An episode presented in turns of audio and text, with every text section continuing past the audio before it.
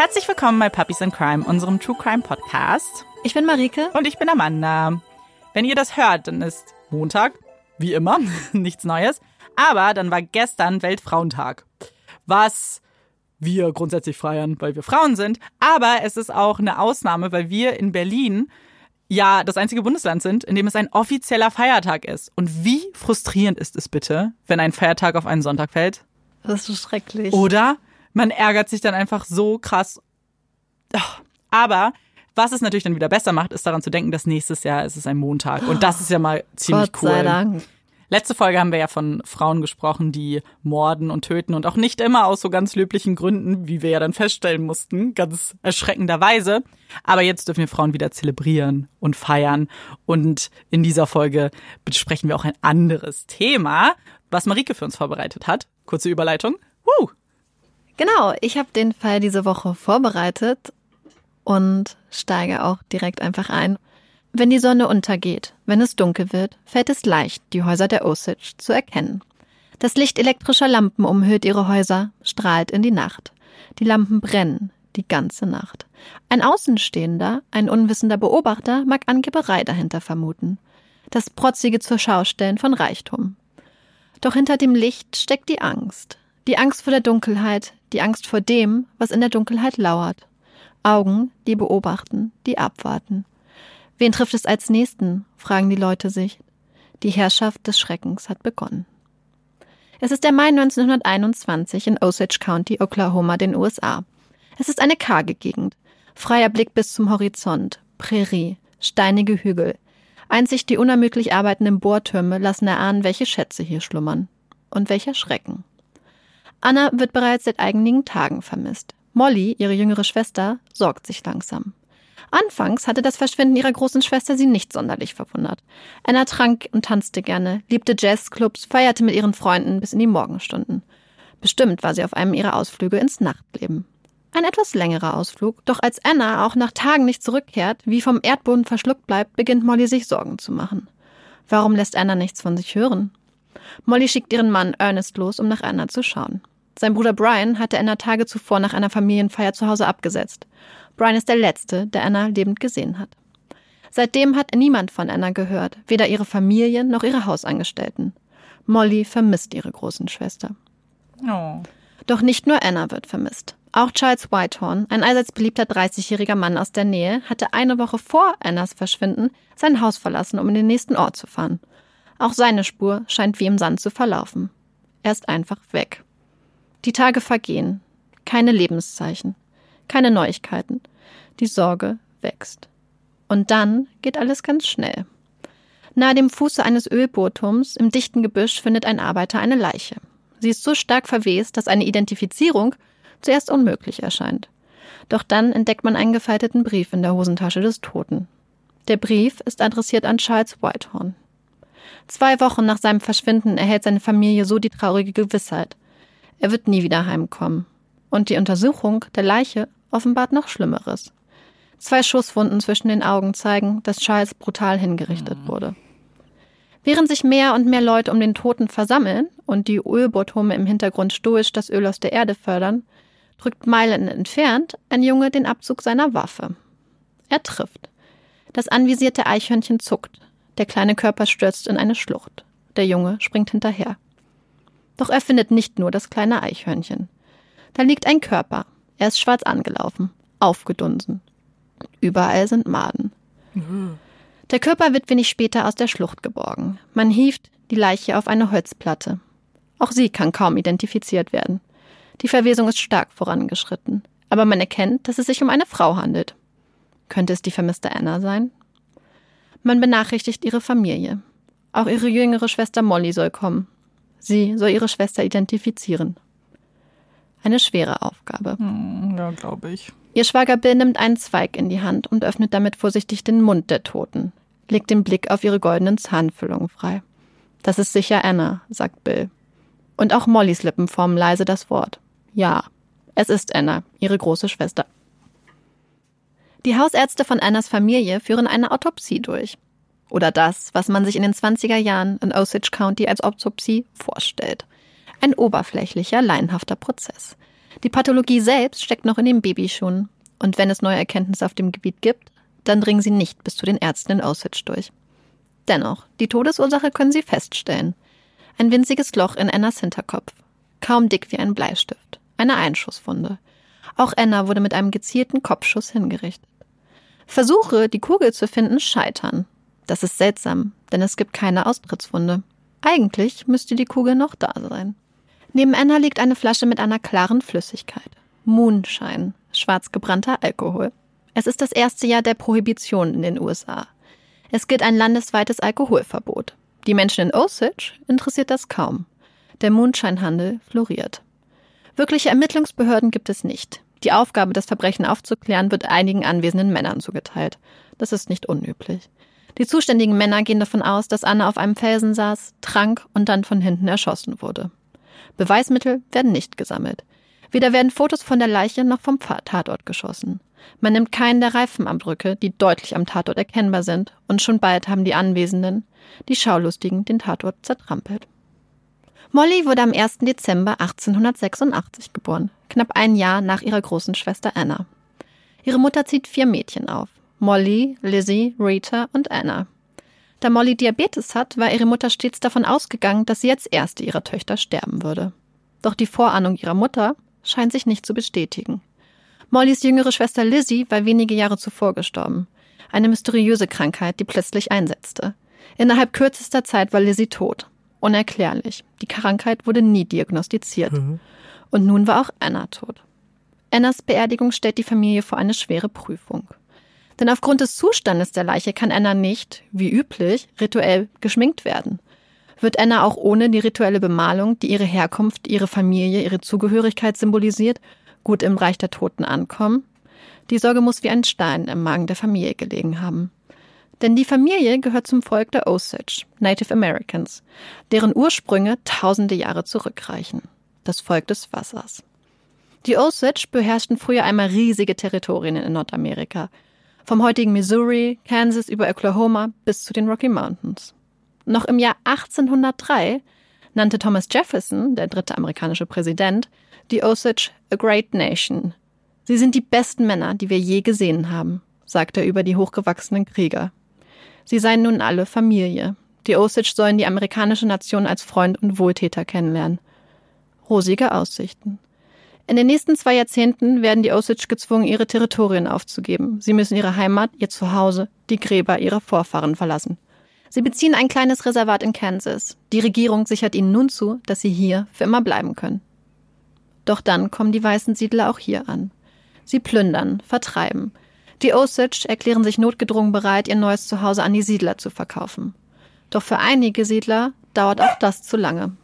Sie massakrieren viele der Osage, skalpieren die Menschen, gehen brutal und grausam vor. Ein Blutbad. Die Osage müssen weiter. Schließlich kaufen sie ca. 600.000 Hektar Land von den Cherokee. Die Weißen haben kein Interesse an dem unscheinbaren Landstück. Es eigne sich nicht zur Landwirtschaft. Das Land sei kaputt, unfruchtbar, zu hügelig für den weißen Mann, denken die Osage. Die Osage hoffen nun, Sicherheit gefunden zu haben und angekommen zu sein. Doch die Zwangsmigration der letzten Jahrzehnte und auch die neuen unbekannten Krankheiten der weißen Siedler haben ihren Tribut gefordert. Die Osage zählen nur noch ca. 3000 Angehörige. Es waren einmal knapp 10.000. Die amerikanische Regierung setzt nun alles daran, die traditionelle Lebensweise und Bräuche der Osage auszulöschen. Sie sollen kulturell angepasst werden. Die Regierung geht rücksichtslos vor. 1893, als Molly gerade sieben Jahre alt ist, müssen ihre Eltern sie in einem katholischen Internat abgeben. Familien, die sich weigern, ihre Kinder abzugeben und sie den katholischen Nonnen zu überlassen, drohen Sanktionen. Hunger. Denn tatsächlich hatten die Osage ja noch Anspruch auf das Geld aus dem Verkauf ihrer Flächen in Kansas. Doch statt ihnen das Geld auszuzahlen, nutzt die Regierung es nun als Pfand, um sie zu kontrollieren, sie unter Druck zu setzen. Weigern sich diese Familien, ihre Kinder abzugeben, gibt es kein Geld. Die ganze Familie muss hungern. Versuchen die Kinder zu fliehen und zu ihren Eltern und Geschwistern zurückzukehren, werden sie gejagt, gefesselt und zurückgeschleppt. Die grausamen Umerziehungsmethoden der Regierung zeigen nach und nach Wirkung. Die jungen Frauen aus Mollys Internat wollen ihre traditionelle Kleidung nicht mehr tragen, schämen sich für ihre Eltern, die kaum Englisch sprechen. Dann geht der Plan der Regierung in die nächste Phase. Allotment. Allotment, was man als Zuteilung oder in diesem Fall auch sinngemäß als Parzelle oder Parzellierung übersetzen könnte, sollte dem gemeinschaftlichen Leben der Osage endgültig ein Ende setzen. Ihr Land wird nun von der Regierung in Grundstücke aufgeteilt und den einzelnen Menschen zugewiesen. Das Land gehört nun nicht mehr allen zusammen, sondern immer einer Privatperson. Jeder hatte nun für sich allein sein eigenes kleines Stück Land. Doch die Osage haben Glück, denn in dieser schwierigen Phase haben sie einen starken Anführer. James Bickard, ihr Chief. Ein gebildeter Mann, der im Anzug auftritt und fließend sieben Sprachen spricht, darunter auch Latein und Französisch. Uh. James Bickard hatte es bereits geschafft, den Prozess des Allotments mehrere Jahre hinauszuzögern. Als er erkennt, dass dies nicht weiter möglich ist, schafft er es, die Größe der Allotments, also der einzelnen Parzellen, hochzuhandeln. Nun bekommt jeder 657 Acres pro Person statt 160, also fast das Vierfache. Und noch eine andere Sache macht er, einen sehr klugen Schachzug. Denn dem Allotment-Vertrag wird eine kleine Klausel hinzugefügt. Sie wirkt auf den ersten Blick sehr unscheinbar. Doch ihre Wirkung wird die Geschichte und das Schicksal der Menschen für immer verändern. Die Klausel sichert den Osage die Rechte an Öl, Gas, Kohle und andere Mineralien, die sich im Erdreich unter ihrem Land befinden. Uh, zu. so schlau. Die Osage hatten nämlich bereits einige Jahre zuvor herausgefunden, dass es unter ihren Füßen wohl einige Ölquellen gibt. Allen Angehörigen der Osage steht nun ein Headright zu, also ein an ihre Person gebundenes Recht auf Anteil aus den Gewinnen aus dem Mineraliengeschäft. Diese Headrights können nicht verkauft, sondern nur vererbt werden. So entsteht das erste sogenannte unterirdische Reservat. Es ist Anfang des 20. Jahrhunderts. Das Ölgeschäft läuft prächtig an. Das schwarze Gold sprudelt bald nur so aus dem Land, das Jahre zuvor noch als steril, kaputt und unkultivierbar galt. Pachtrechte und Ölbohrlizenzen werden meistbietend versteigert. Die Gebote klettern in immer neue, ungeahnte Höhen. Die Osage fahren teure Autos, bauen großzügige Anwesen, haben Hausangestellte. Das weiße Amerika ist pikiert, neidisch, empört, dass sie sogar weiße Hausangestellte haben. Unvorstellbar. Das passt ganz und gar nicht in das enge Weltbild vieler Amerikaner, die die Osage gern rassistisch, als wild, primitiv, unkultiviert oder noch Schlimmeres beschimpfen. Die Presse peitscht die Gefühle weiter hoch, berichtet sensationslüsternd, füttert Vorurteile und Neid. Das schwarze Gold bringt nicht nur Geld nach Osage County, sondern auch eine ganze Armada an zwielichtigen Gestalten. Alkoholbrenner, deren illegales Geschäft in der Zeit der Alkoholprohibition floriert. Es strömen Klein- und Großkriminelle, raue Cowboys und Räuber nach Osage. Aber keine Gendarmen. Es herrscht eine gewisse Gesetzlosigkeit. Ein wunderbarer Nährboden für Ölimperien und Halunken. Selbst der Sheriff, der im Jahr 1921, also zum Zeitpunkt der Morde an Anna und Charles, für die Ordnung im County zuständig ist, ist so eine Gestalt zweifelhaften Rufes.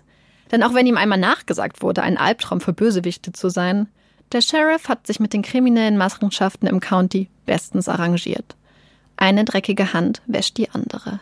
Recht und Gerechtigkeit haben für diese Herren keine Priorität. Kein Wunder also, dass es keine Fortschritte in den Ermittlungen zu Anna und Charles Tod gibt. Molly versucht zwar die Ermittlungen voranzutreiben, aber der Tod der Osage interessiert scheinbar nicht. Es ist zum Verzweifeln. Doch Molly gibt nicht auf. Schließlich wendet sie sich an den Onkel ihres Mannes, Ernest. William Hale. Ein ehemaliger Cowboy, der eines Tages in Osage County aufgetaucht war. Arm wie eine Kirchenmaus. Sich hochkämpfte und später im Viehgeschäft Millionen verdiente. William Hales Einfluss ist über die County-Grenzen hinweg legendär. In einer Gesellschaft, in der der Sheriff korrupt ist, will Hale seinen Einfluss zum Guten nutzen. Die Gesellschaft ein bisschen sicherer, ein bisschen besser, ein bisschen gerechter machen. William Hale, der König von Osage County. William Hale verspricht Molly, sich der Sache anzunehmen, die Aufklärung voranzutreiben und Gerechtigkeit für Anna zu suchen. Anna sei schließlich eine gute Freundin gewesen. Und Familie.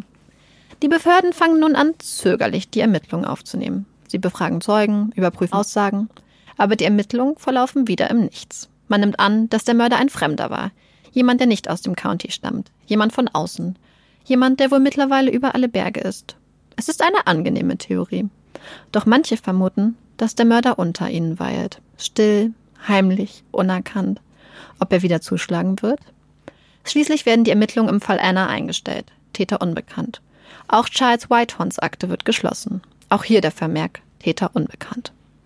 Kurz darauf stirbt Mollys Mutter Izzy. Auch wenn der Arzt eine natürliche Todesursache feststellt. Mollys Schwager Bill, der Mann ihrer Schwester Rita, hat einen Verdacht. Izzy wurde vergiftet. Doch auch in diesem Fall wird nicht ermittelt. Die Familien wollen die Hoffnung aber nicht aufgeben. Mollys Familie, die Familie von Charles und auch William Hay, der König, loben schließlich hohe Summen als Belohnung aus, bitten die Öffentlichkeit um Mithilfe und Hinweise. Sie engagieren die verschiedensten Privatdetektive. Doch es bringt nichts. Der Fall scheint tot. Es gibt kein Vor und kein Zurück. Stillstand. Bis zum März 1922. Seit den Morden an Anna und Charles ist mehr als ein halbes Jahr vergangen. William Stepson ist 29, ein hübscher Mann mit einem jungenhaften Gesicht. Auch er gehört zu den Osage. Der Vater zweier Kinder bekommt einen Telefonanruf. Er verlässt sein Haus, dann kehrt er heim. Es geht ihm nicht gut. Stunden später ist er tot. Die Behörden kommen zu dem Schluss, dass dem jungen Vater ein Gift injiziert wurde. Vermutlich Strychnin. Es ist ein grausamer, ein qualvoller Tod. Doch es wird keine ausführliche toxikologische Analyse durchgeführt. Die Theorie wird nie mit Beweisen untermauert. Kurz darauf stirbt noch eine weitere Angehörige der Osage. Auch die Umstände ihres Todes lassen auf eine Vergiftung schließen. Doch wieder gibt es keine Analyse. Es folgen weitere, verdächtige Todesfälle. Doch niemand unternimmt etwas. Niemand ermittelt. Die Menschen fühlen sich alleingelassen. Die Angst wächst. Mit ihr die Hilflosigkeit. Warum schreitet niemand ein? Warum tut niemand etwas? Schließlich wird Barney McBride damit beauftragt, in Washington um Unterstützung zu bitten. McBride ist ein älterer Herr, weißhaarig, der Geld im Ölgeschäft gemacht hat. Er ist weiß, war aber früher mit einer Angehörigen der Creek Nation verheiratet. Er ist nun ein alleinerziehender Vater. Er wird als gutherzig beschrieben. Die Osage vertrauen ihm. Er macht sich auf den Weg nach Washington, um auf die Situation im County aufmerksam zu machen. Mein warnt ihn, er solle vorsichtig sein. Zum Schutz trägt er eine Bibel und einen Revolver bei sich, als er in Washington ankommt. Barney McBride wird nie aus Washington zurückkehren. Man findet seinen nackten, mit Hämatonen und Stichwunden übersäten Körper am nächsten Morgen. Die folgenden sechs Monate scheint es keine weiteren auffälligen Todesfälle zu geben. Können die Menschen endlich aufatmen? Sind der oder die Mörder endlich weg? Weitergezogen? Die Einnahmen aus der Ölförderung steigen weiter dramatisch. Mit dem Vermögen der Osage wächst aber auch die Empörung des weißen Amerikas weiter. Man wirft den Menschen Verschwendungssucht vor, einen unmoralischen Umgang mit Geld. Man übersieht bewusst die Osage, die verantwortungsvoll und klug ihr Geld investieren, in die Bildung ihrer Kinder, in die Gemeinschaft. Und man übersieht auch etwas anderes gerne. Denn viele der Osage können ihr Geld gar nicht frei ausgeben. Sie haben keinerlei Verfügungsgewalt über ihre Finanzen, denn sie haben Guardians, Vormunde. Es ist ein rassistisches System, von der Regierung eingeführt. Man unterstellt den Osage eine angeborene moralische und intellektuelle Schwäche. Man spricht Alter. ihnen jegliche Kompetenz ab. Wer zu 100% Osage ist, bekommt automatisch einen Vormund bestellt. Einen weißen Mann, der von nun an über das Geld bestimmt. Meistens ein angesehener Geschäftsmann oder ein Anwalt. Es ist ein lukratives Geschäft für die Vormunde. Viele von ihnen nutzen es eiskalt aus. Das Vormundsystem sorgt dafür, dass die Kontrolle der Ölmillionen im Verborgenen weiter in weißer Hand bleiben. Es ist ein brutaler Eingriff in die Freiheit und das Selbstbestimmungsrecht der betroffenen Männer und Frauen. Sogar über Geschäfte des täglichen Lebens, über Einkäufe von Brot und Fleisch können die Vormunde bestimmen. Es ist Februar 1923. Der Mord an Anna liegt mehr als anderthalb Jahre zurück. Es ist eiskalt, windig, ungemütlich. Zwei Jäger, die der beißenden Kälte trotzen, entdecken in einer Senke ein Auto. Sie alarmieren den Sheriff. Die Vorhänge des Wagens sind zugezogen. Zu der Zeit war es üblich, dass Autos Vorhänge hatten, so ein bisschen wie ein Leichenwagen. Durch einen Spalt im Vorhang erkennt der Deputy Sheriff eine zusammengesunkene Person hinterm Steuer. Bestimmt ein Betrunkener, der seinen Rausch ausschläft. Der Sheriff öffnet die Tür und bemerkt, dass er falsch liegt. Denn da ist viel Blut. Der Mann ist tot. Ein einzelner Schuss in den Hinterkopf. Der Deputy erkennt den Toten. Denn anders als in der glühenden Sommerhitze, die damals die Identifizierung von Anna und Charles so erschwert hat, hat die eisige Winterkälte den Toten konserviert. Es ist Henry Rowan, 40 Jahre alt, Osage, Vater zweier Kinder. Die zuständigen Behörden werden benachrichtigt. Und auch William Hale. Denn er ist ein Freund von Rowan. Er ist zutiefst bestürzt über den Tod seines guten Freundes, der ihn sogar als den Begünstigten seiner Lebensversicherung eingesetzt hatte als Dank dafür, dass Hale ihm wohl wieder und wieder Geld geliehen und vorgeschossen hatte. Auch für Molly ist der Mord an Rowan ein Schock, denn die Gemeinsamkeiten zu den Morden an Anna und Charles sind offensichtlich. Der Mord alarmiert die Osage. Die Angst, die Panik ist zurück. Die Menschen verdächtigen Nachbarn, Freunde und Familienmitglieder. Sie lassen nun die elektrischen Lampen um ihre Häuser anbringen, lassen sie die ganze Nacht brennen, hoffen, dass das Licht sie schützt. Es ist die pure Verzweiflung. Mollys Schwester Rita, ihre einzige noch lebende Schwester, zieht gemeinsam mit ihrem Mann Bill in die Stadt Fairfax. Sie suchen Sicherheit und Schutz. Ihr einsam gelegenes Haus, so weit draußen, außerhalb der Stadt, erschien ihnen zu unsicher. Sie fühlten sich wie lebende Zielscheiben, so alleine, umgeben von Dunkelheit. Sie suchen Schutz in der hell erleuchteten Stadt unter den anderen Menschen. In der neuen Nachbarschaft lassen die Menschen ihre Lampen auch brennen. Und sie haben scharfe Wachhunde. Hunde, die beim kleinsten Geräusch anschlagen. Radau machen. Abschreckung und Alarmanlage. Ihre Anwesenheit beruhigt Rita. Doch dann sterben die Hunde. Einer nach den anderen. Tot. Es ist der 10. März, kurz vor 3 Uhr nachts. Alles ist ruhig. Dann ist es plötzlich laut, hell. Eine massive Explosion erschüttert Fairfax. Die Stadt bebt. Türen zerbersten, Balken brechen, Fensterscheiben zerspringen und Glassplitter fliegen umher.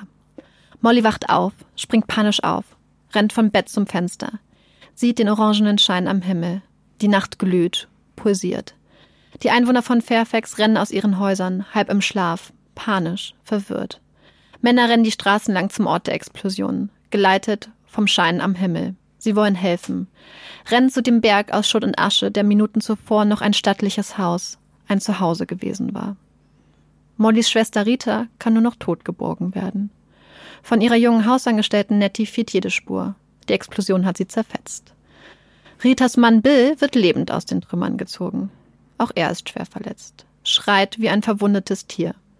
Der anwesende Arzt wird später zu Protokoll geben, noch nie einen Menschen derart leiden gesehen zu haben. Oh Bill wird ins Krankenhaus eingeliefert. Unter strenger Bewachung liegt er dort.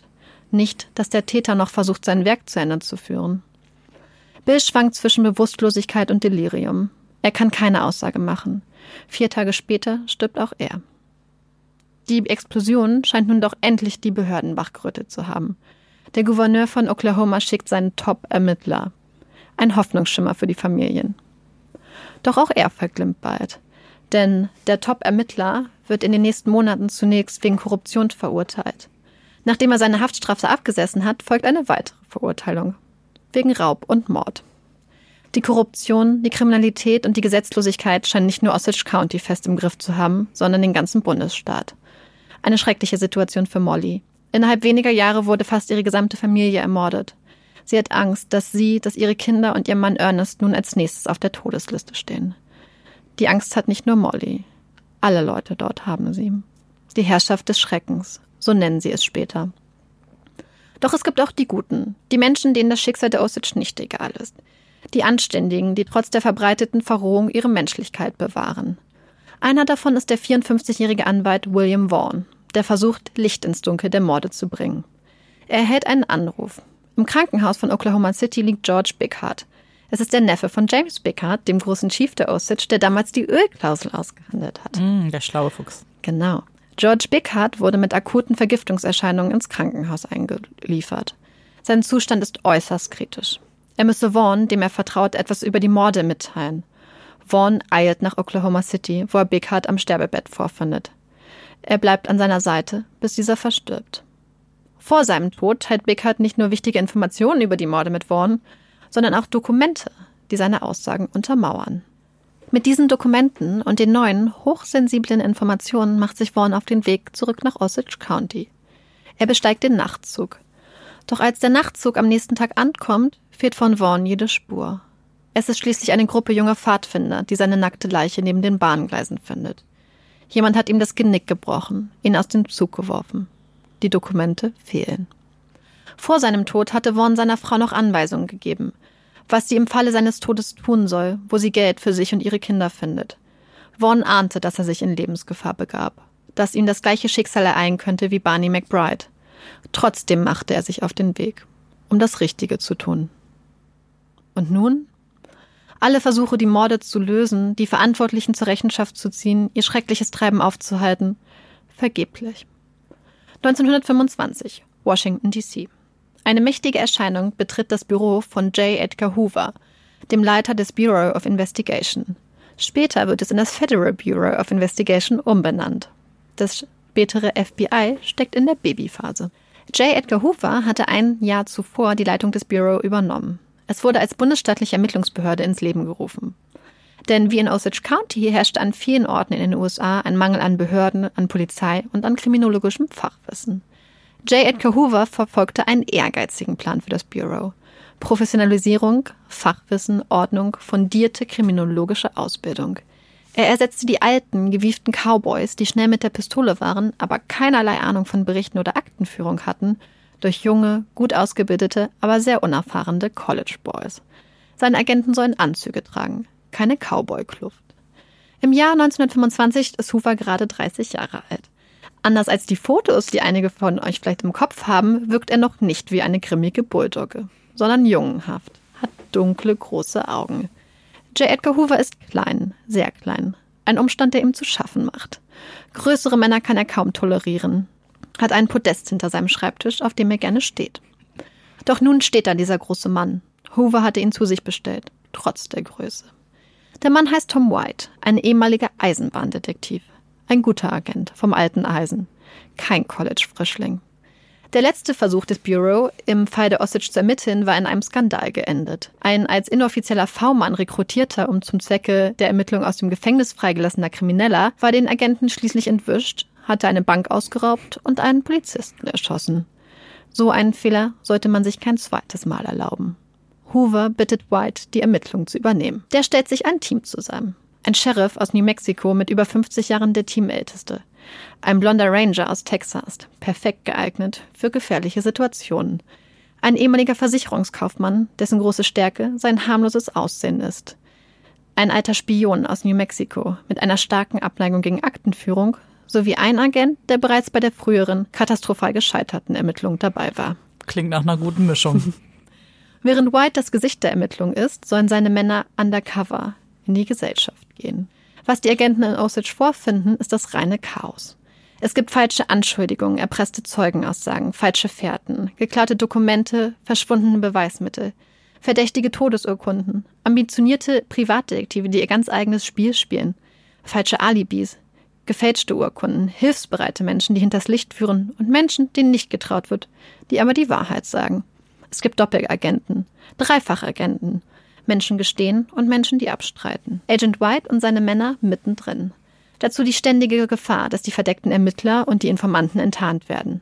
Eine lebensgefährliche Situation. September 1925. Agent White und sein Team ermitteln seit Monaten in Osage. Sie arbeiten akribisch, gehen planvoll vor. Sie trennen Fakten und Wahrheit von Lügen und Unmöglichkeiten. Nach und nach kristallisiert sich ein Bild heraus. Die Fäden laufen zusammen. Es ist ein erschreckendes Bild erschütternd und gefährlich, denn alles deutet auf einen Mann hin. William Hale, den König von Osage County. White fängt an, die Todesfälle in Mollys Familie genauer unter die Lupe zu nehmen. Sie folgen einer perfiden, perfekt geplanten Choreografie, exekutiert über Jahre. Mollys Familienmitglieder, ihre geliebten Schwestern, ihre Mutter, ihr Schwager, sie sterben in einer Reihenfolge, die sicherstellt, dass alles Geld und all die Headrights in einer Hand zusammenfließen in Mollys. Zumindest fast. Denn Molly, die zu 100% Osage ist, hat einen Vormund. Ihren Mann Ernest. Ihre große Liebe. Den Vater ihrer Kinder. Der Mann, der sich so aufopferungsvoll um seine Familie kümmert. War bereits das Ehegelöbnis Teil des perfiden Plans? White ahnt, dass William Hale, der König, hinter einem steht. Sein Neffe verehrt ihn, steht unter seinem Einfluss. Hatte Hale ihn überredet, unter Druck gesetzt oder war Ernest von Anfang an ein freiwilliger Helfer? White ist sich sicher, den Schuldigen gefunden zu haben. Er und seine Männer setzen nun alles daran, Hale und Ernest ihre Taten nachzuweisen. Es wird schwer werden, denn Hale hat Einfluss, Geld und viele, viele Freunde in der weißen Oberschicht. Während White unter Hochdruck ermittelt, geht es Molly immer, immer schlechter. Molly stirbt an Diabetes. Zumindest scheint es so. Denn die Ermittler und auch Molly selbst haben einen Verdacht. Glauben, dass das, was Molly als Insulin gespritzt wird, in Wahrheit Gift ist. Sie bringen sie in Sicherheit, weg von ihrem Mann, aus der Reichweite von William Hale. Molly geht es schlagartig besser. Als sie schließlich von White vernommen wird, steht sie trotzdem treu zu ihrem Mann Ernest, betont, wie liebevoll, wie ehrlich er sei. Ein guter Mann, ein guter Vater. Auf die Frage, ob sie ihn noch liebt, antwortet sie mit Ja. Schließlich haben White und seine Männer genügend Beweise, Aussagen und Geständnisse, um Ernest, Hale sowie einen weiteren Beteiligten den Prozess zu machen. Ernest soll für die Anklage aussagen. Doch dann wechselt Ernest mitten im Prozess die Seiten, sagt für die Verteidigung aus, entlastet seinen Onkel und mehr. Er wirft White und seinen Männern Folter und Aussageerpressung vor. Doch dann stirbt plötzlich die jüngste Tochter von Molly und Ernest während des Prozesses. Sie war bei Verwandten untergebracht, weil es dort sicherer erschien. Der Tod seiner kleinen Tochter Anna ändert alles in Ernest. Er sei nun durch mit den Lügen. Ernest wechselt zum letzten Mal die Seiten. Er sagt aus, er gesteht, belastet seinen Onkel William Hale schwer. Er habe die Morde an Mollys Familie in Auftrag gegeben. Ernest wird zu einer lebenslänglichen Gefängnisstrafe verurteilt. Aber sein Gesicht zeigt Erleichterung. Darf ich kurz was fragen? Ähm, ist sie äh, einfach aus natürlichen Gründen gestorben? Oder? Ja. Okay. Später stellt sich heraus, dass noch etwas anderes auf dem Gewissen von Ernest gelastet haben muss. Denn in der Nacht, in der Rita und Bill bei der Explosion in ihrem Haus getötet wurden, sollten eigentlich die Kinder von Ernest und Molly bei ihnen übernachten. Nur die Ohrinfektion ihres Sohnes sorgte dafür, dass die Kinder doch zu Hause schlafen. Fast hätte ihr Vater sie in den Tod geschickt. Dann geht der Prozess, beziehungsweise die Prozesse gegen William Hale los. Der König von Osage County sitzt auf der Anklagebank. Obwohl sein Neffe Ernest ihn als den Kopf und den Auftraggeber hinter den Morden an Mollys Familie beschuldigt hat und die Beweise schlagkräftig sind, wird er nur wegen des Mordes an Henry Rowan angeklagt.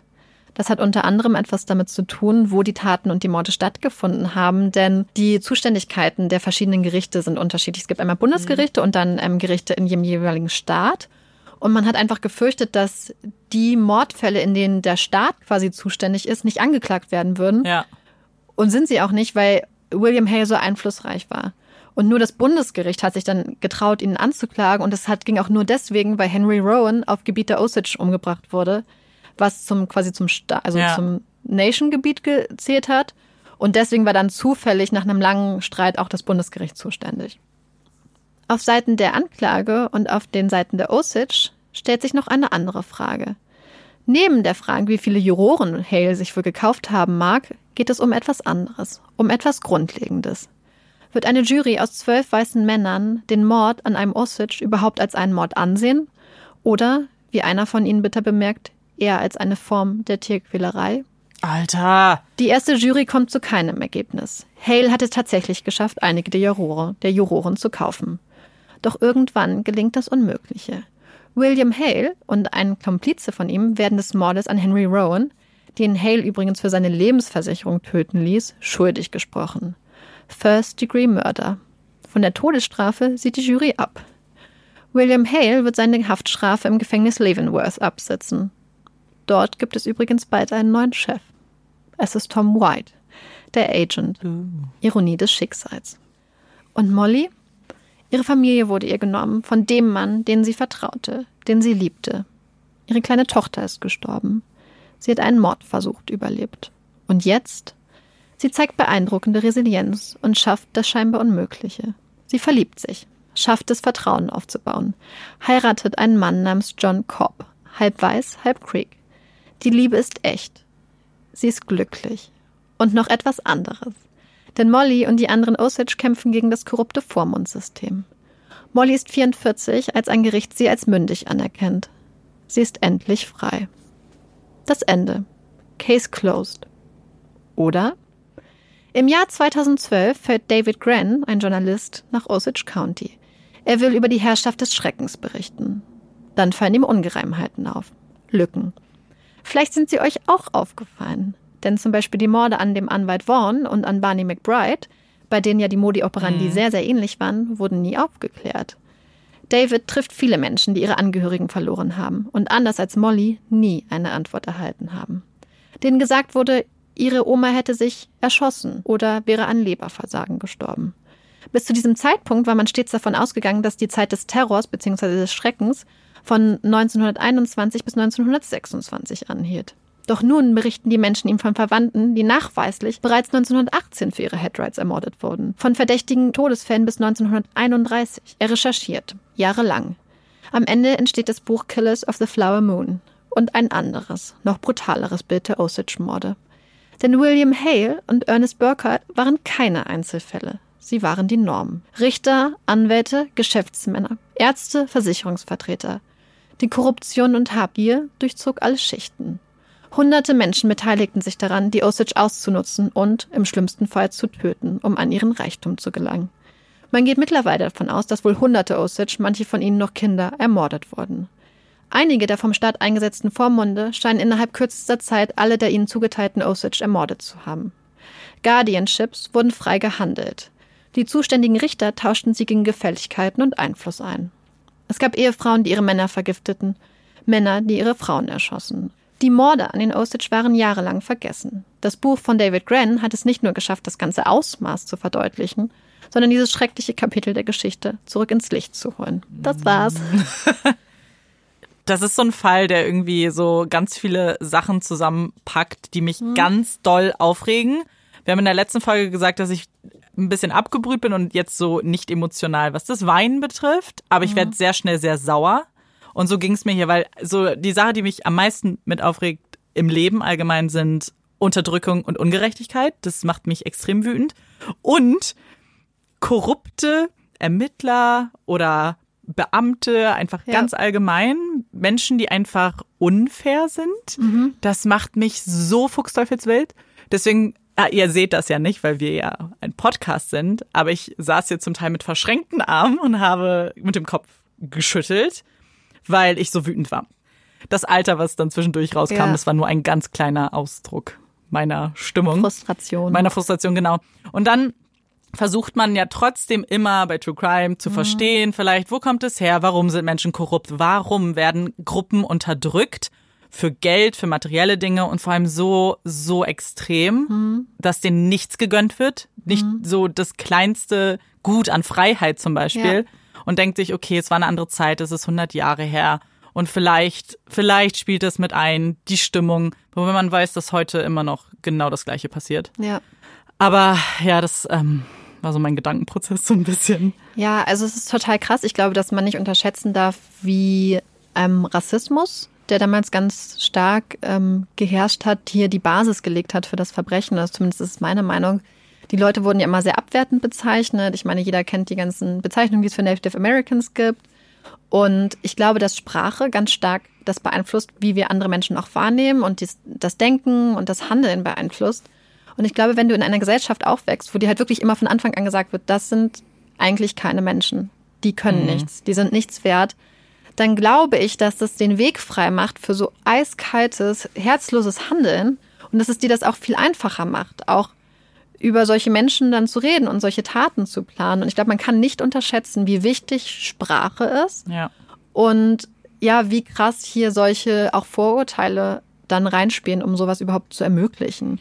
Es ist ja auch so ein bisschen, so wie du sagst, es ist ja auch dann am Ende eine Gemeinschaft, bei der sich das rumspricht. Und eben, wenn du sagst, eine gemeinsame Sprache hat, ist sowieso alles irgendwie ähm, ja abwertet, alleine durch die Bezeichnungen, wie man ja. eine Gruppe benennt. Und da gebe ich dir recht, ich glaube, das spielt sehr viel ein, aber auch diese Gruppendynamik halt einfach. Ja. Wie du gesagt hast, so ganz oft so eben privilegierte Weiße, die, denen es einfach zu gut geht, fast vielleicht, dass sie halt schauen müssen, was ist unten, wo, ja, wo bekomme ich mehr her am Ende des Tages.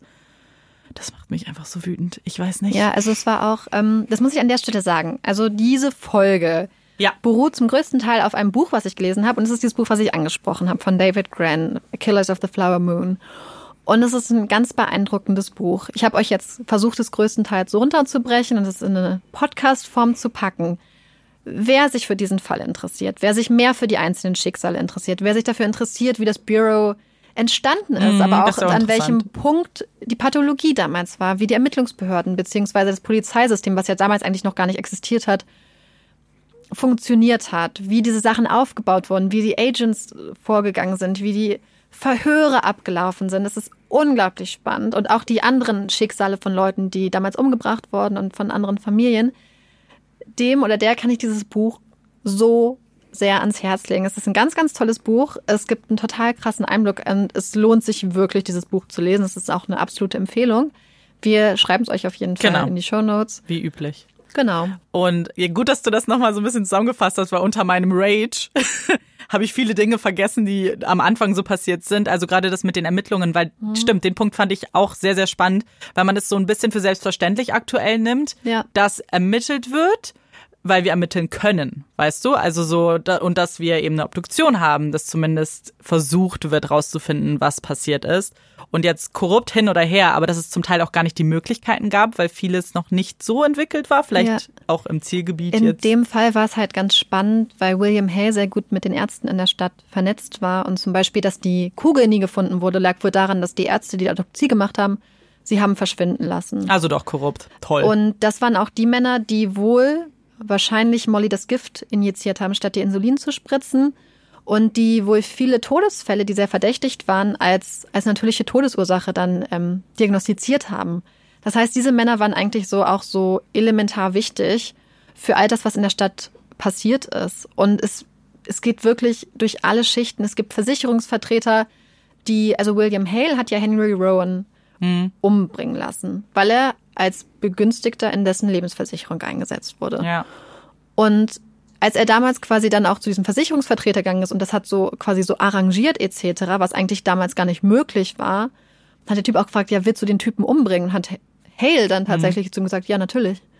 Das ist halt auch Und, so ein Unding. aber es macht niemand etwas. Ja. Und das ist halt, also das ist halt jetzt krass an diesem Fall, dass halt wirklich, am Anfang denkt man so ein bisschen, okay, was ist das für ein Fall? Und es ist diese ganze Gesellschaft, aber es ist gleichzeitig so persönlich, weil es oft Absolut. die Ehemänner waren, die Ehefrauen. Es gibt zum Beispiel das Beispiel von einem Mann, der das Gefühl hat, dass seine Ehefrau ihn vergiftet.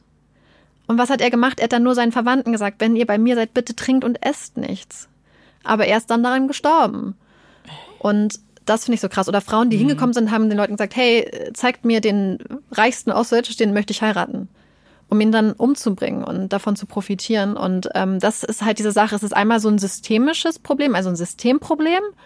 Und auf der anderen Seite ist es so ein unglaublich persönliches Verbrechen, weil sich die Ja. Täter wirklich in die Betten der Opfer begeben haben und mit ihnen Kinder bekommen haben und teilweise fast ihre Kinder geopfert haben. Ja, Das hat man ja an Molly eigentlich auch ganz gut gesehen, so wie viel Leid sie auch erfahren hat und wie du sagst, dann diesen ultimativen ähm, ja, Betrug am Ende Ja. von einer Person, die, von der du dachtest, dass du ihr vertrauen könntest. Ja. In einer Welt, wo du einfach so unterdrückt wirst.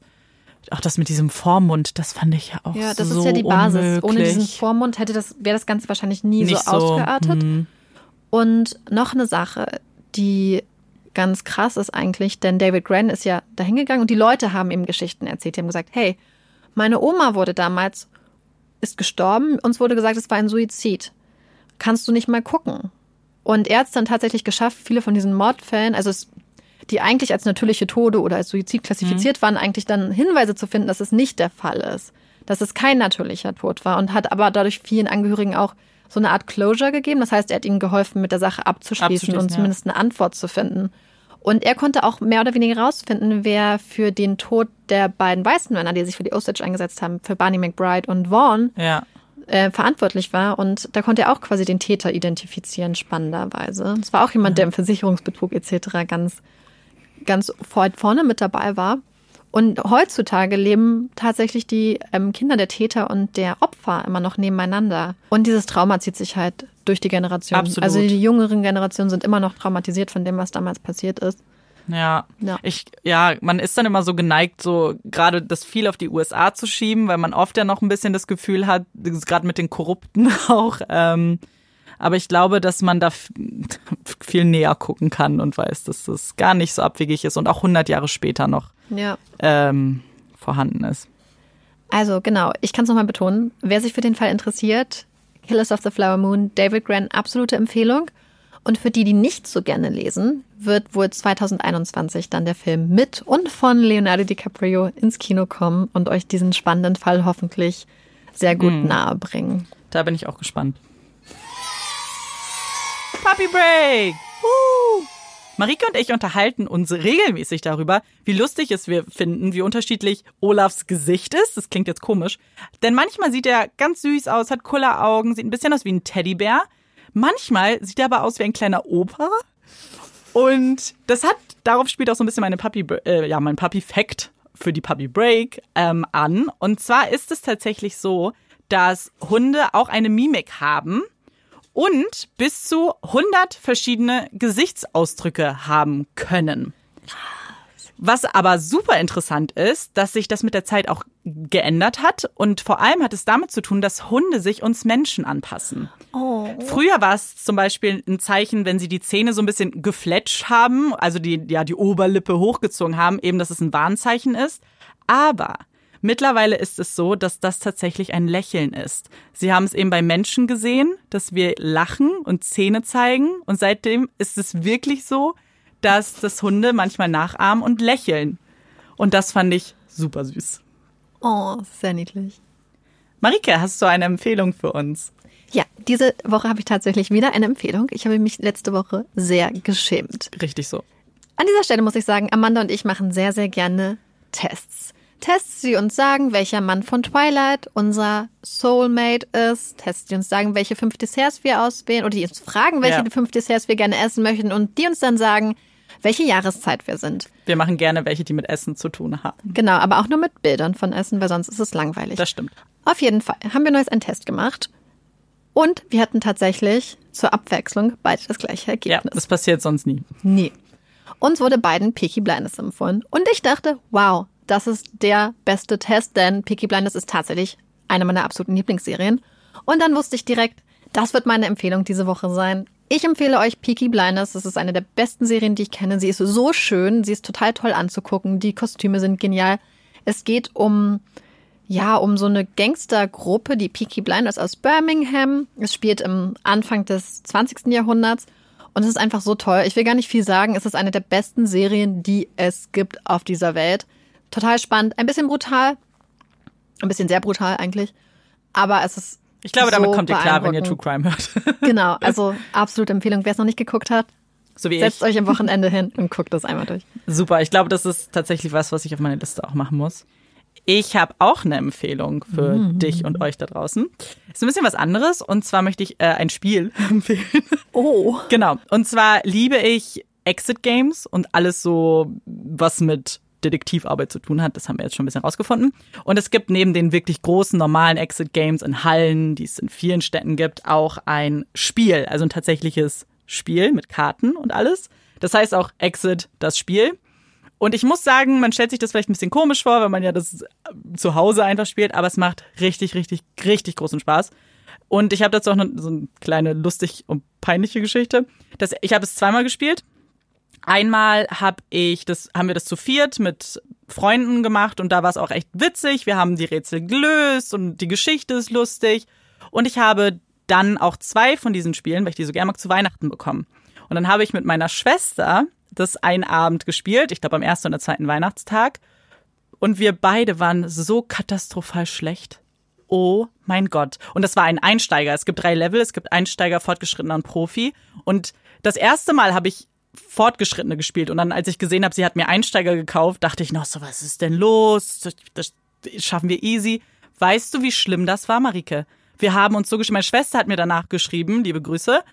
Sie hätte nach diesem Moment gerne ihr Abitur zurückgegeben, weil das, wir waren so blöd. Wir mussten so oft in diese Lösungshefte gucken. Und wir können auch bis heute nicht so ganz sagen, woran das liegt, ehrlich gesagt. Weil so schwer war es eigentlich auch nicht. Hm. Vielleicht waren wir ungeduldig. Bestimmt. Aber trotzdem ist es eine super Empfehlung, es macht Spaß. Was ihr übrigens nicht seht, was sich ja hier abspielt, ihr hört das Ganze ja nur, ist unsere oder Marikes Mimik und Gestik. Marike hat mir gerade gesagt, ich mache es auch. Aber witzig, zum Beispiel, als sie vorhin erzählt hat von dem Top-Ermittler, hat sie Anführungszeichen gemacht. Also sie hat das Wort in Anführungszeichen gesetzt. Das habt ihr natürlich alle nicht gesehen. ich schon. Ich fand es ganz lustig. Ja, und dann hat Ermittler, äh, nicht Ermittler, dann Der hat Amanda Ermittler. mich darauf äh, aufmerksam gemacht, dass ich immer sehr viel gestikuliere und zeige und yay, du bist der Star mache mit in meinen Händen. Ja. Und dann habe ich darauf geachtet und Amanda macht es auch. Also vielleicht du machen wir es beide. zum Beispiel Zahlen mit den Fingern an. Drei. Aber weil wir beide auch schlecht mit Zahlen sind. Vielleicht Das deswegen. vielleicht auch deswegen. So, da, weißt Ja. du, das ist so. Genau. Wir müssen uns das veranschaulichen. Das war nochmal eine kleine Anekdote aus dem Studio. So, und zum Abschluss der Folge wollen wir all den von euch, die sich auf der Suche nach Toilettenpapier und Nudeln durch die Läden schlagen, ganz, ganz viel Erfolg wünschen. Aber ich kann euch beruhigen, das Einzige, was ich tatsächlich gehamstert habe, ist Ja. Hundefutter. Ich wollte habe eine sagen, große Packung ja. für Olaf besorgt. Also um Olaf müsst ihr euch keine Sorgen machen. Genau. Wir haben auch extra Entwarnung. viele, wir haben auch extra viele Leckerlis gekauft. Und äh, Dentasticks, damit seine Zähne immer schön frisch bleiben. Mhm. Olaf wird übrigens auch für seine Zähne gelobt tatsächlich. Was ich total lustig weil finde. Weil er so schön weiße Zähne hat. So, und mit der Vorstellung von Olafs kleinen blitzenden Zähnchen entlassen wir euch dann auch aus dieser Folge. Ich bin Amanda. Ich bin Marike. Und das ist Puppies in Crime. Tschüss.